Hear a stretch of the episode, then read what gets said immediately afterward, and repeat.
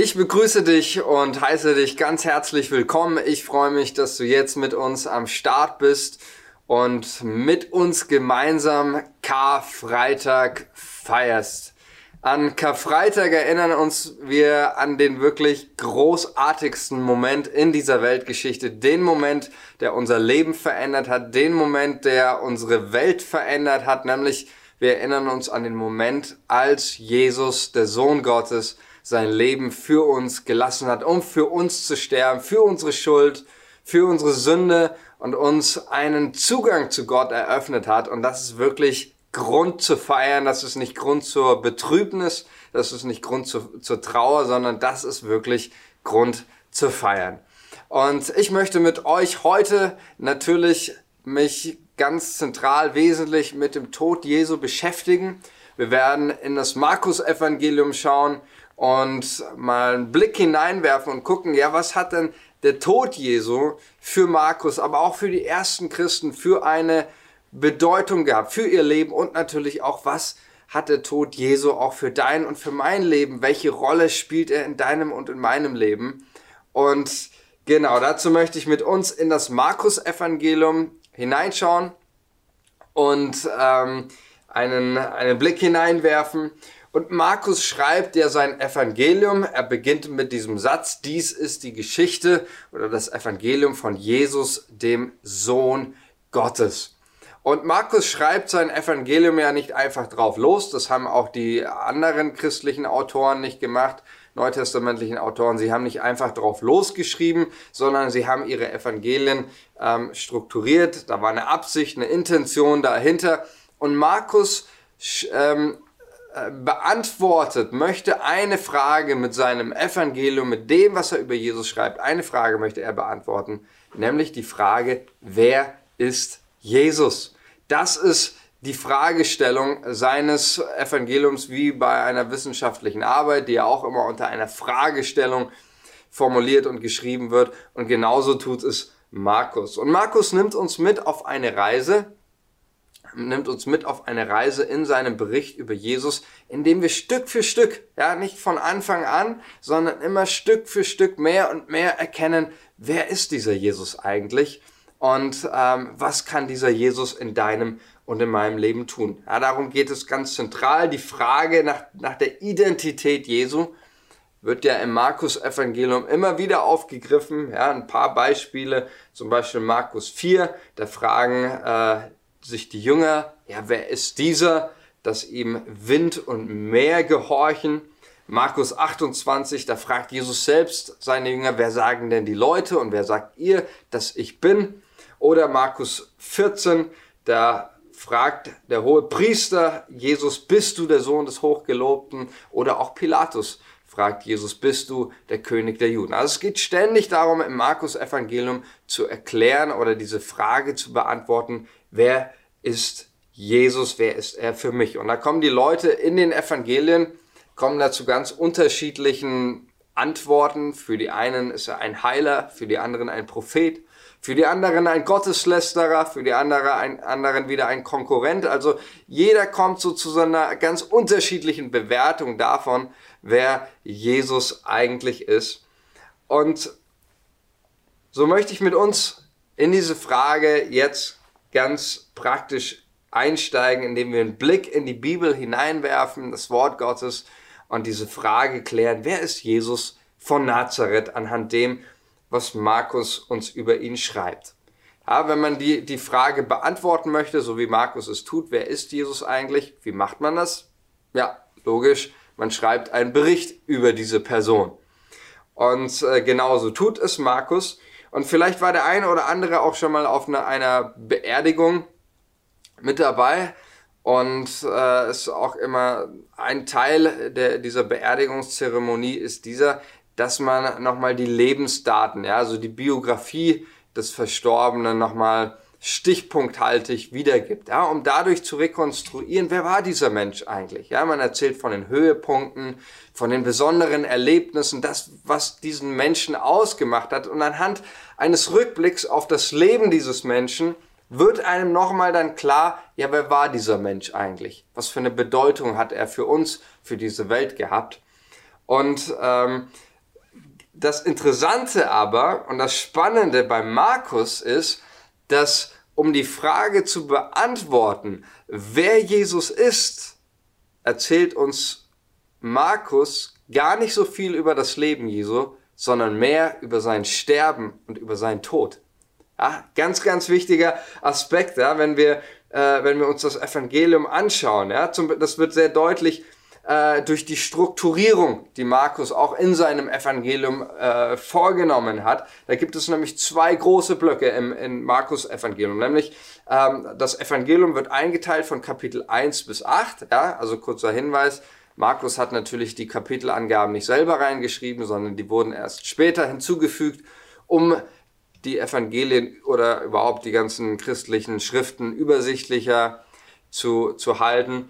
Ähm, aber man kann das Markus-Evangelium in zwei große Blöcke einteilen, nämlich Markus 1 bis Kapitel 8 und dann ab Kapitel 8 bis Kapitel 16 ist das, sag ich mal, der zweite Block.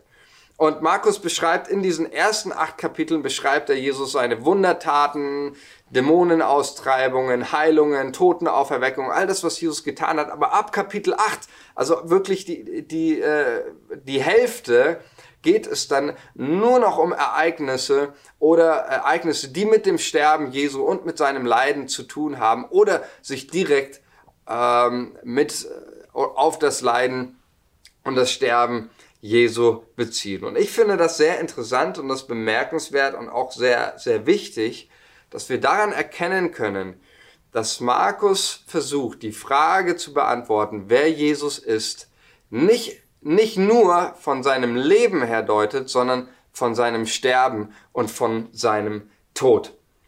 Und ich möchte mit uns, bevor wir, wir werden jetzt auch gleich gemeinsam auch noch diese, die Kreuzigungsszene miteinander lesen, und bevor ich drauf auf diese, äh, bevor wir miteinander diese Szene lesen, möchte ich aber kurz noch ein paar ähm, ganz, ganz wichtige Gedanken auch zum Grundverständnis für den Tod Jesu euch mitgeben. Ein entscheidender Vers ist äh, äh, Markus 8, Vers 29. Ähm, da fragt Jesus, ist Jesus mit seinen Jüngern unterwegs und Jesus fragt seine Jünger, äh, und, und fragt sie, was denken die Leute und was denkt ihr, dass ich ich bin? Und dann lesen wir ab äh, Vers 9, 8, äh, Vers 29. Da antwortete Petrus zu ihm und sprach, du bist der Christus. Und dann Vers 30, richtig, richtig interessanter Satz, sagt Jesus, und er bedrohte sie, dass sie niemanden von ihm sagen sollten. Ganz äh, spannender Satz, ja, wir finden das im Markus Evangelium immer wieder. Ich weiß nicht, äh, wie es dir geht, ob du das schon mal gelesen hast und dich gefragt hast, warum, warum verbietet eigentlich Jesus im Markus Evangelium an etlichen Stellen, verbietet er immer wieder, dass Menschen ihn bekannt machen. Ja, und ich möchte dazu ganz kurz ausholen. Ich habe das ja gerade schon gesagt. Markus beginnt sein Evangelium damit eben mit diesem Satz, dies ist der Anfang, Markus 1, Vers 1, dies ist der Anfang des Evangeliums von Jesus Christus, dem Sohn Gottes. Ja, Markus lässt am Anfang seines Evangeliums die Katze gleich aus dem Sack und sagt, dieser Jesus von Nazareth ist der Sohn Gottes. Aber der Punkt war ja der, die Menschen zur Zeit Jesu haben diesen Sohn Gottes Begriff mit ganz, ganz unterschiedlichen Vorstellungen ähm, verknüpft. Ja, der Sohn Gottes Begriff war ja nicht nur ein religiöser Begriff, es war auch der Begriff, den sich äh, die Kaiser haben geben lassen. Ähm, und äh, dieser Begriff war mit ganz unterschiedlichen Vorstellungen gefüllt, Macht, Herrschergehabe. Ähm, äh, die Juden hatten ihre konkreten Vorstellungen davon, die Römer hatten ihre konkreten Vorstellungen davon. Das heißt, im Evangelium am Anfang ist noch nicht ganz klar, ja, wie schaut dieser, dieser Sohn Gottes, was heißt das Sohn Gottes? Und ähm, deshalb finden wir im Markus-Evangelium dieses Schweigegebot, das Jesus an unzähligen Stellen sowohl den Dämonen als auch seinen Jüngern, als auch den Menschen, die er geheilt hat, immer wieder verbietet.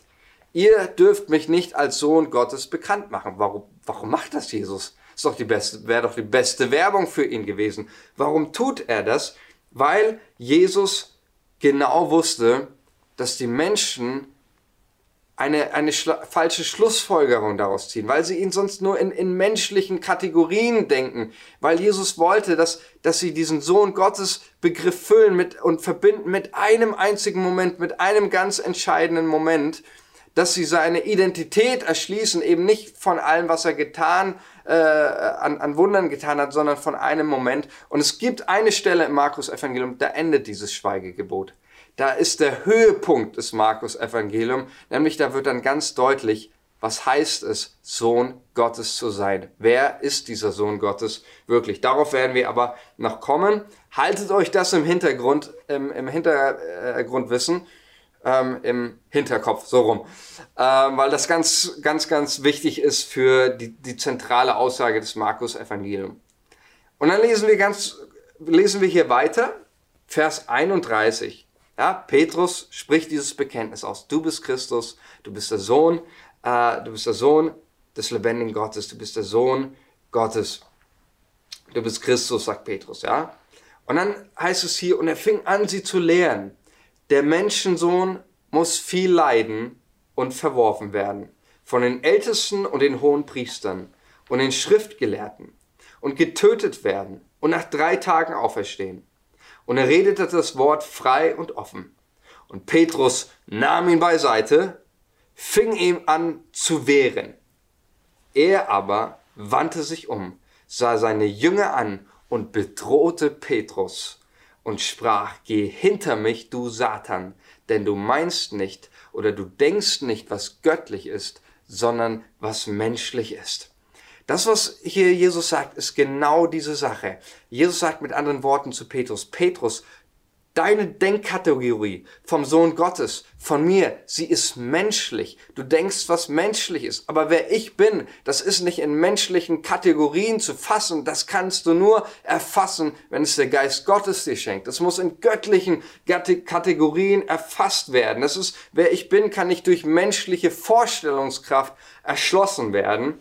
Und ähm, somit warnt uns Jesus, gerade in diesem, in, in diesem Zusammenhang, warnt uns damit, die Frage, wer er ist, zu beantworten, allein aufgrund unserer, unserer Lebenserfahrung, aufgrund seiner Heilungen, seiner Wundertaten. Äh, er warnt uns davor, ähm, diese Frage allein daraus zu beantworten, aus einer menschlichen Kategorie heraus.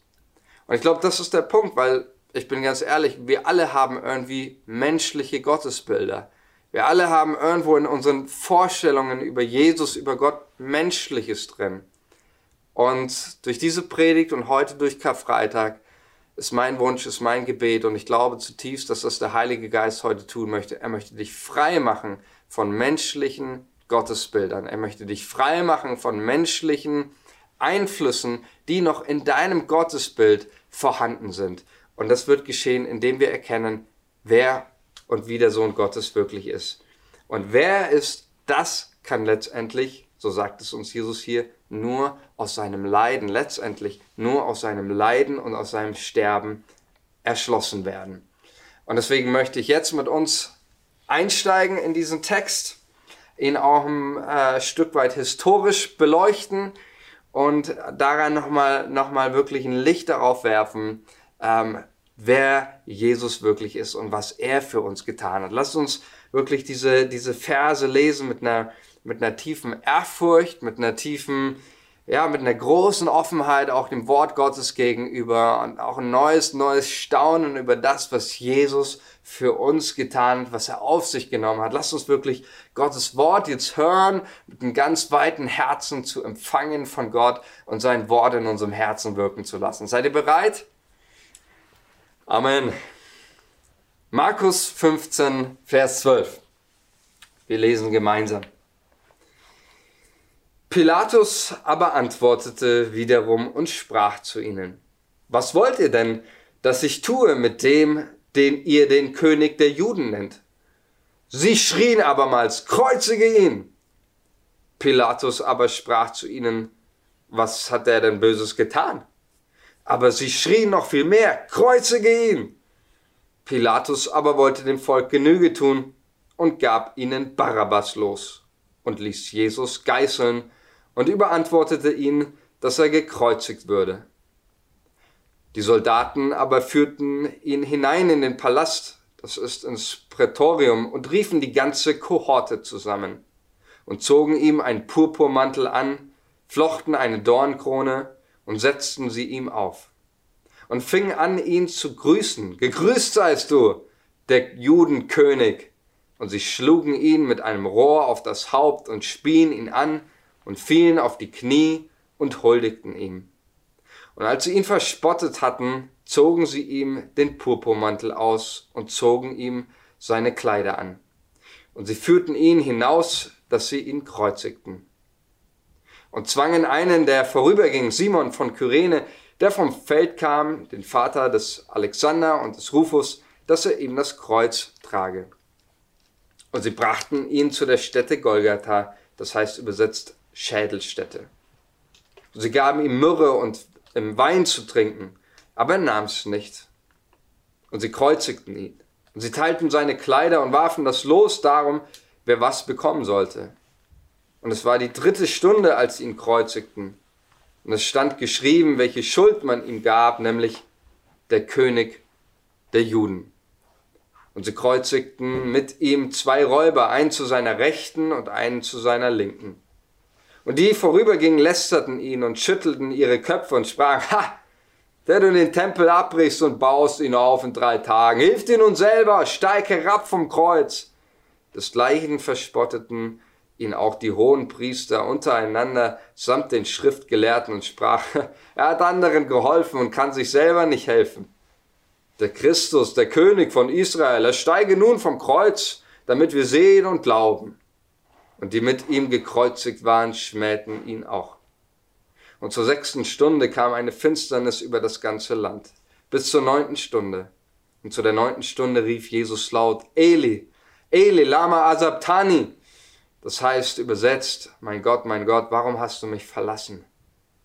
Und einige, die dabei standen, als sie das hörten, sprachen sie, siehe, er ruft den Elia. Da lief einer und füllte einen Schwamm mit Essig, steckte ihn auf ein Rohr, gab ihm zu trinken und sprach, halt, lasst uns sehen, ob Elia komme und ihn herabnehme. Aber Jesus schrie laut und verschied. Und der Vorhang im Tempel zerriss in zwei Stücke, von oben bis unten. Der Hauptmann aber, der dabei stand, ihm gegenüber und sah, dass er so verschied, sprach, wahrlich, dieser Mensch ist Gottes Sohn gewesen. Bis hierhin der Text, der einen einzigartigen unvergleichlichen Moment dieser Weltgeschichte beschreibt. Und ich möchte mit uns nun mal den Prozess ein bisschen beleuchten, auch historisch. Wir haben ja, ich schätze mal, keiner von uns hat irgendwie in seinem Leben schon mal eine Kreuzigung miterlebt. Deswegen fehlt uns hier so ein bisschen auch der Bezug, wie so eine Kreuzigung ausgesehen hat und was auch da mit Jesus passiert ist.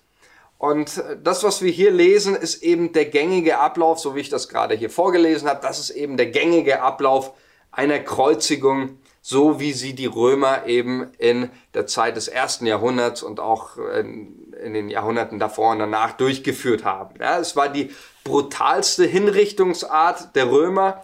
Der römische Schriftsteller und Anwalt aus dem ersten Jahrhundert vor Christus namens Cicero sagte, dass die Kreuzigung die brutalste und ekelerregendste Todesstrafe im gesamten römischen Reich ist. Ja. Deswegen war es auch den Römern, so sagt es auch Cicero, den Römern verboten, das Wort in den Mund, äh, das Wort Kreuz in den Mund zu nehmen. Ähm, das äh, ähm, durfte ein, ein römischer Bürger eben nicht benutzen, weil die Leute damit so viel an, an, ja, an ekelerregenden und, und Abartigkeit assoziierten. Jesus, seine Anklage lautete, so haben wir es gerade gelesen, die Anklageschrift, die über ihn angebracht war, war König der Juden. Das war nicht einfach nur ein religiöser Begriff oder so, sondern das war natürlich ein Staatsverbrechen. Denn seit Augustus, der ein Majestätsgesetz erließ, war dieser Titel allein dem Kaiser vorbehalten und niemand sonst durfte diesen Titel für sich beanspruchen. Ja, dieses Rexus König, das durfte wirklich niemand für sich beanspruchen. Und mit dieser Anklage, ja, aus römischer Sicht beanspruchte damit Jesus den Platz des Kaisers, war somit ein äh, definitiv ein Staatsverbrechen, ähm, das aus römischer Sicht Jesus hier begangen hatte. Und wir müssen, äh, das ist auch ganz wichtig, einfach mal auch die, die, die, die politische Spannung hier nachzuspüren, die politische Luft. Es gab ja in der Zeit, in der Jesus lebte, große Unruhen auch im Nahen Osten. Ähm, die Römer hatten immer wieder Aufstände niederzuknüppeln. Ja, gerade in der Zeit vor Jesus hat Rom nochmal die Truppen auch in Israel äh, verstärkt, weil es immer wieder Aufstände gab, ja, weil die Zeloten, Widerstandskämpfer immer wieder Probleme gemacht haben, römische Soldaten umgebracht haben. Es gab immer wieder Angriffe. Also es war eine, eine, ein Moment, in dem auch der römische Staat seine ganze Härte und äh, Stärke demonstrieren musste und durch diese politische Aufgeladenheit, in der der Prozess Jesus st äh, stattfindet, musste nun dieser Prozess das Maximum an Abschreckung darstellen. Das Maximum an Abschreckung, weil damit jeder Aufständige, der an diesem gekreuzigten vorbeiläuft, sagt, oh, okay, ähm, liebe Leute, ich mache alles nur, ich leg mich bloß nicht mit den Römern an. Ja, also das war auch gerade dieser Hintergrund, in dem Jesu seine Kreuzigung, der ganze Prozess stattfand. Er sollte tatsächlich das Maximum an Abschreckung darstellen, weil die Römer eben hier diese Härte demonstrieren mussten. Und wir gehen mal den Prozess ein bisschen auch durch. Wir lesen ja in Vers 15, da lesen wir etwas von Geißeln, ja. Jesus heißt es hier wurde gegeißelt. Das war die übliche Form, um Leute zu bestrafen oder zu foltern. Bei geringfügigeren Strafen setzten dann die Römer das ganz normale Auspeitschen ein. Ähm, wenn jedoch die Todesstrafe ja, oder gar Abschreckung das Ziel war und äh, zur Folge hatte, dann wurde die brutalste Form des Geißelns angewandt. Ja, da gab es eben zum Beispiel diese brutale Form, ähm, da gab es die Peitsche eben, in, und in diese Leder, Lederstreifen waren eben kleine Steinchen und Metallsplitter und Glasscherben eingeknotet. Ein, äh, und äh, das war ziemlich krass. Wenn es natürlich die allerbrutalste Form, und da können wir ausgehen, dass sie bei Jesus äh, angewandt wurde, wenn nämlich wenn so ein Prozess Abschreckung zur Abschreckung dienen sollte oder eben äh, Hinrichtung zur Folge hatte, da wurde eine Methode angewandt, äh, die nannte man Skorpion. Äh, ich will jetzt nicht groß noch darauf eingehen, äh, was das ist. Ich sag's euch ganz kurz. Dabei bestand nämlich die Peitsche nicht nur aus Knochen, Glassplittern und Metallstückchen, sondern die bestand auch noch aus Widerhaken, die sich eben in das Fleisch und die Knochen der Opfer reingebohrt haben. Und wenn du die wieder rausgezogen hast, ähm, okay, ich erzähle nicht weiter. Äh, ein Bericht dazu gibt zum Beispiel Eusebius, Kirchenvater äh, des, der, der frühen Kirchengeschichte. Er schreibt, er war bei Auspeitschungen dieser Geiselungen der Römer dabei und er schreibt, er überliefert uns, dass man nach den Auspeitschungen und den Geiselungen der Römern oft die Adern, Muskeln und Eingeweide äh, der Opfer sehen konnte. Ja? Also man kann wirklich sagen, wenn du Glück gehabt hast, bist du dabei gestorben. Die allermeisten sind auch schon vor der Kreuzigung gestorben. Wenn du richtig Pech gehabt hast, dann hast du das überlebt, weil das waren qualvolle, endlose Schmerzen, die du dann erleidest. Und genau das hat Jesus über sich ergehen lassen.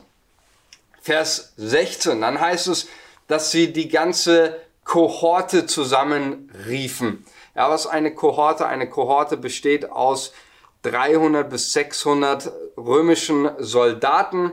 Das heißt also, es waren bei dieser, ja, sagen wir mal, es waren vielleicht 500 Soldaten dabei, die sie jetzt in das Prätorium hineingerufen haben. Und was machen sie? Ähm, das ist ja auch eine ganz wichtige Sache, die die Römer gemacht haben.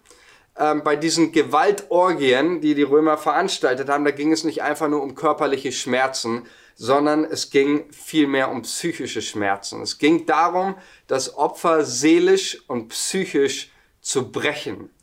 Ja, und ähm, das heißt, sie versammeln jetzt hunderte von Soldaten um Jesus herum und fangen an, eine, eine, eine Krönung nachzuspielen. Ja, und ich glaube, dass klar, die, die, die körperlichen Schmerzen, die, die Jesus, die Jesus hier erlitten hat, die, die waren enorm, die kann keiner von uns nachvollziehen, aber, aber die psychischen Schmerzen, sagt man auch, was die Seele empfindet, ist manchmal, äh, ist manchmal viel, viel, viel größer, was man durch körperliche Schmerzen jemanden anrichten kann. Ja, vielleicht, wenn das jemand mal erlebt hat, irgendwo in der Schule gemobbt zu werden oder so, stehst im Pausenhof, da stehen vier, fünf Schüler um dich rum, lachen dich aus, weil du eine Brillenschlange bist oder äh, Sommersprossen hast oder was weiß ich, das, das tut in der Seele weh, das, das, das schmerzt, ja, diese, diese Ablehnung, diese Bloßstellung vor anderen, ja.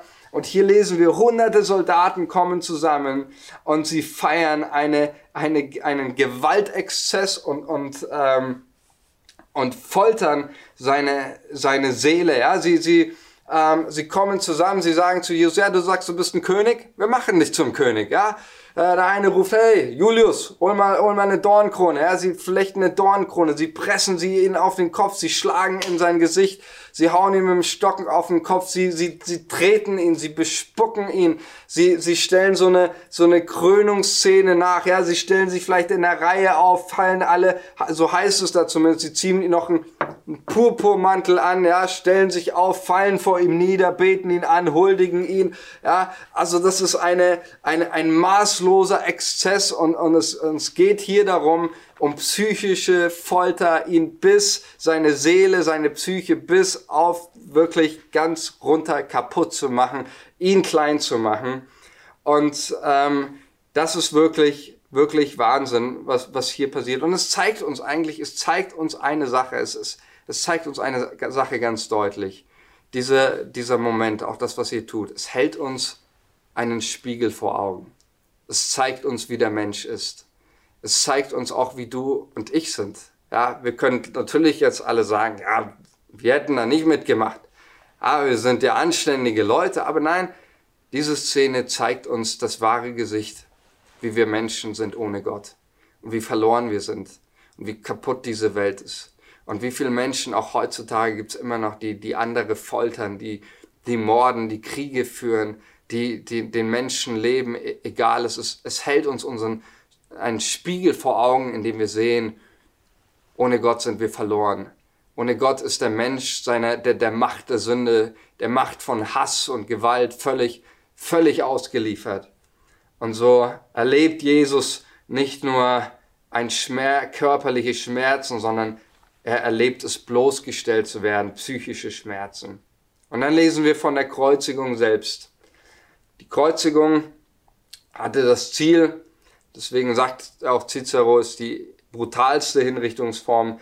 Sie hatte das Ziel, den Menschen möglichst lange und grausam leiden zu lassen, bis er am Ende, ja, ich würde mal sagen, sterben ist ein, ein humanes Wort. Ja, es ist mehr ein Verrecken. Es ist kein, es ist ein, ein Krepieren. Es ist kein Sterben, kein würdevolles Sterben, so wie wir das vielleicht sagen. Es ist einfach nur ein, äh, man findet da eigentlich keine Worte dafür. Äh, man kann sich nichts Grausameres vorstellen als eine Kreuzigung, äh, auch als einen Tod zu erleiden durch eine Kreuzigung. Es gibt verschiedene Theorien, ähm, medizinische Theorien, wodurch der Tod bei einer Kreuzigung eintritt. Eine ist eben diese, dass eben das Opfer durch die Position, durch dieses Hängen am, am Kreuz ähm, nicht mehr richtig atmen kann, so äh, dass viele am Kreuz äh, erstickten. Und äh, egal welche, welche Theorie man jetzt bevorzugt, äh, letztendlich, was Fakt ist, letztendlich führte eben dieser hohe Blutverlust und das Austrocknen zu regelmäßigen Unruhen und Panikattacken, bis der Gekreuzigte langsam, aber sicher qualvoll am Kreuz starb. Und genau diese Hinrichtungsmethode erlebt Jesus und jetzt stirbt Jesus. Und er stirbt er stirbt nicht, weil er mit seinem Plan gescheitert ist. Er stirbt nicht, weil er zu falschen Zeitpunkt am, am falschen Ort war und äh, jetzt sich dachte, Mist, jetzt haben die, die Römer mich bekommen oder sonst was. Er stirbt völlig freiwillig. Und er stirbt für dich und er stirbt für mich. Er stirbt, weil er uns so sehr liebt. Er nimmt all diese Leiden auf, all diesen Schmerz, all diesen, all dieses lässt er über sich ergehen ohne, ohne irgendwie ein Murren, ohne irgendwie Hass, ohne irgendwie Groll, immer noch betet er, Vater, vergib ihnen.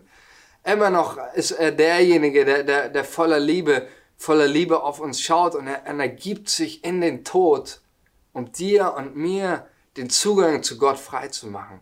Deshalb stirbt Jesus.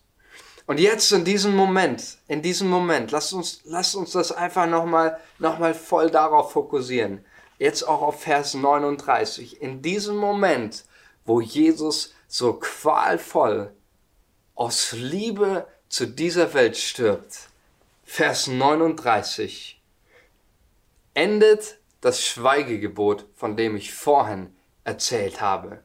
Das Schweigegebot, nämlich den Sohn Gottes bekannt zu machen. Es endet hier. Da heißt es, der Hauptmann aber, der dabei stand, ihm gegenüber und sah, dass er so verschied, sprach, wahrlich, dieser Mensch ist Gottes Sohn gewesen. Und wenn wir am Anfang Markus erzählt hat, 1 Vers 1, dieses die Geschichte vom Sohn von Jesus Christus, dem Sohn Gottes, dann wird in Markus äh, hier äh, Vers 39 wird hier jetzt sichtbar, ja, wie schaut dieser Sohn Gottes aus? Wie kann man seine Identität als Sohn Gottes erschließen? Jetzt ist deutlich über das Kreuz, über seinen Tod. Jetzt wird deutlich, wer Jesus wirklich ist. Es endet das Schweigegebot und ich glaube, es gibt wohl keine, keinen, keinen Moment, zumindest für Markus nicht, der mehr offenbart, wer Gott ist, als der Moment, als Jesus aus für dich und für mich, für diese Welt aus Liebe stirbt, den Tod überwältigt, den Hass überwältigt, die Sünde auf sich nimmt. Jetzt sehen wir, das ist unser Gott. Und wer auf diesen gekreuzigten schaut, der schaut in das Angesicht Gottes. Das ist die Kernaussage. Darauf, das ist die Antwort auf die Frage, die Markus gestellt hat. Wer ist Jesus? Er ist der Gekreuzigte. Und es gibt wohl keine krassere Szene als auch, auch die mit dem Hauptmann hier. Ähm, wenn wir uns darauf jetzt mal gucken, äh, der Hauptmann bezeichnet nun Jesus als den Sohn Gottes, ja? Sohn Gottes, ich habe das ja vorhin schon mal erklärt, ähm, die griechischen, äh, die, die römischen Kaiser, die haben sich Divi Filius nennen lassen, ja, also Sohn Gottes. Die hat, das war der, der Titel, so hat sich Kaiser Augustus oder auch die anderen Kaiser, die haben sich so nennen lassen als Sohn Gottes.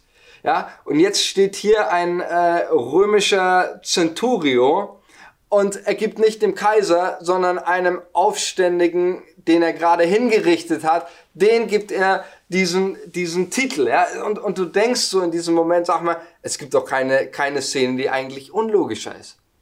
Es gibt keine Szene, die irgendwie wie äh, noch unlogischer ist als dieses. Hier endet irgendwie, hier endet unser Menschenverstand. Muss man ganz ehrlich sagen. Und wir erinnern uns jetzt in diesem Moment, erinnern wir uns, was hat Jesus zu Petrus gesagt? Als er diesen Sohn Gottes Begriff für sich menschlich definieren wollte. Er sagte zu Petrus, Petrus, du denkst, was menschlich ist, nicht was göttlich.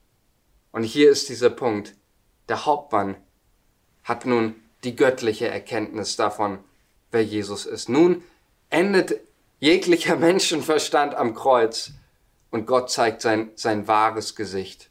Und mit dem Kreuz wird deutlich, ähm, ein, ein äh, bekannter Theologe hat man eben diesen Satz formuliert, am Kreuz stirbt nicht nur Gott, sondern auch alle Bilder, die wir von ihm haben. Und ich glaube, diese Aussage ist so wahr, weil, weil uns am Kreuz jetzt Gott zeigt, wer er wirklich ist. Er macht uns frei von allen menschlichen Gottesbildern, von allen menschlichen Denken über, über Herrschergelüste, über, über, über Wohlstand, über Macht oder sonst was. Und er, und er zeigt uns, er offenbart uns in einer göttlichen Art und Weise. So ist Gott. So ist Gott. Er offenbart sich als der Gekreuzigte. Und in diesem Gekreuzigten sehen wir eben nicht diesen, einen, einen gescheiterten Aufständigen, sondern einen Gott, der an sein höchstes Ziel kommt, nämlich den Menschen zu demonstrieren, wie sehr er ihn liebt, wie sehr er sich nach ihm sehnt und wie sehr er sich wünscht, dass diese, dass der Mensch, du und ich, in seiner, in seiner Nähe sind. Und das ist der Gott, den, den wir hier sehen, der bis zum letzten Atemzug um das Verlorene ringt. Und ich habe eine Frage an dich auch, bevor wir jetzt miteinander das Abendmahl feiern und äh, du zu, zu Hause. Ich habe eine Frage an dich, die ich dir stellen möchte in Bezug auf Karfreitag und dieses Ereignis. Welche Gottesbilder sind in deinem Leben, welche menschlichen Gottesbilder, die du wieder neu loslassen musst? Welche Dinge sind da, wo du merkst, die sind zutiefst menschlich, menschliche Gottesbilder? Vielleicht denkst du, Gott ist der Distanzierte. Oder du hast irgendwelche, äh, Gott ist der, der, der, dem ich nie genug bin dem ich nicht ausreiche, der mich nicht in seine Nähe lässt, der mich immer nur strafen will oder sonst was. Ich weiß es nicht. Was übernimm dir diesen Moment und darum bitte ich dich jetzt auch nach der Predigt, nimm dir einfach zwei, drei Minuten mal zu überlegen, welche Gottesbilder sind in dir heute da, die heute an Karfreitag mit diesem gekreuzigten sterben müssen. Welche Gottesbilder, welche falschen Gottesbilder sind in deinem Herzen, die auch heute ans Kreuz genagelt werden sollen, die sterben sollen. Und dann wollen wir, wenn du für dich das ausfindig gemacht hast, möchte ich dich ermutigen, mit deiner Familie zu Hause oder mit deinen Freunden, mit wem auch du immer gerade zusammen bist, das Abendmahl zu feiern. Und in dem Abendmahl erinnern wir uns. In dem Abendmahl möchte der Heilige Geist das wirkliche Gottesbild restaurieren. Er möchte uns frei machen von falschen Gottesbildern und wir dürfen neu erkennen, wer Gott wirklich ist. Nämlich er ist der Gekreuzigte. Er ist der Gekreuzigte. Das ist seine, seine Identität. Ja, Paulus sagt auch einmal, wir predigen Christus, den Gekreuzigten.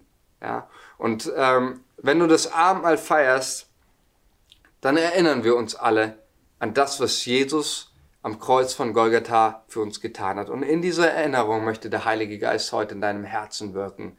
Und er wird dich frei machen von falschen Gottesbildern. Und er wird restaurieren dieses Bild des Gekreuzigten in deinem Herzen, dass es leuchtet, dass es in dir brennt, dass du für dich ganz neu Gottes Liebe verstehst, dass du ganz neu verstehst, was es heißt, dass Jesus all deine Schuld, all deine Leiden, all deine Sünde, all deine Defizite, er hat sie alle, alle, alle ein für alle Mal am Kreuz von Golgatha beseitigt.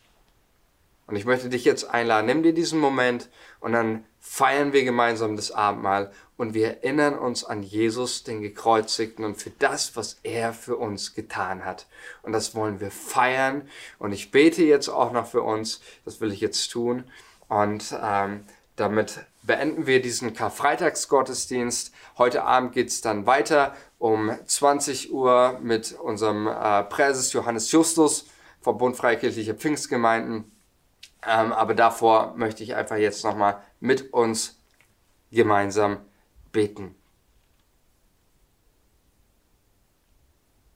Jesus, wir danken dir von, von ganzem Herzen für dein Leben, das du für uns gegeben hast.